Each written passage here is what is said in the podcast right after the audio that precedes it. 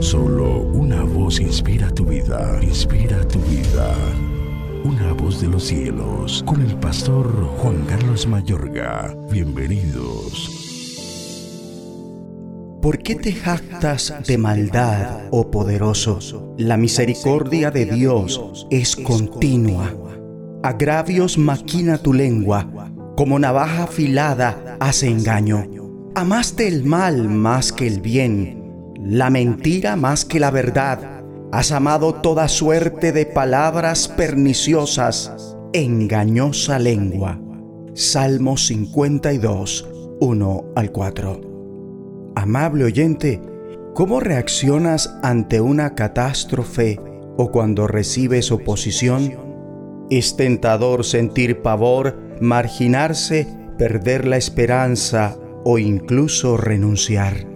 Este salmo fue escrito luego de un infortunio devastador. David tenía tiempo huyendo de Saúl, pero Doeg el edomita le había traicionado contando su ubicación.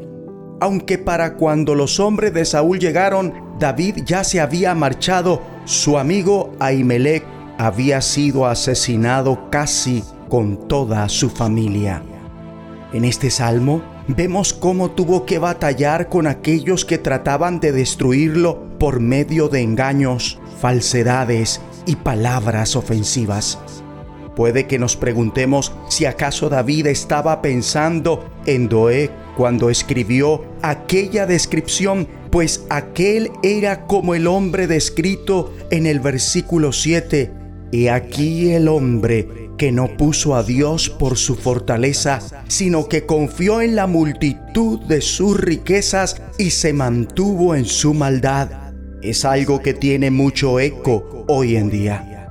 Pero incluso en medio de una desgracia así y tanta oposición, David ni se desesperó ni se rindió. Al contrario, él ve que con Dios no es el final. No es el final para Doeg porque dice, Dios te destruirá para siempre. Tampoco lo es para David, porque dice, yo estoy como olivo verde en la casa de Dios. David se vuelve a Dios y de esto bien podemos aprender a confiar en la misericordia de Dios.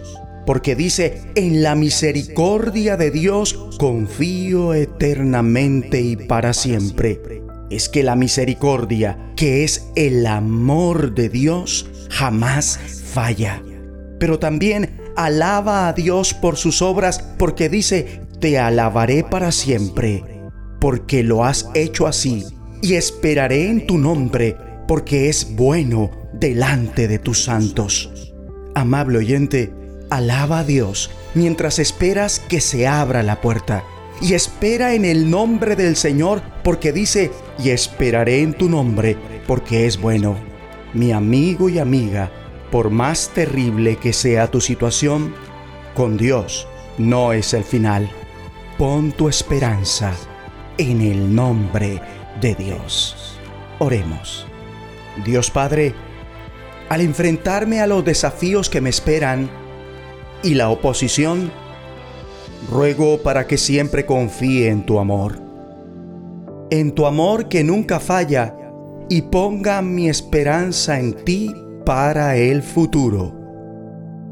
En el nombre de Jesucristo.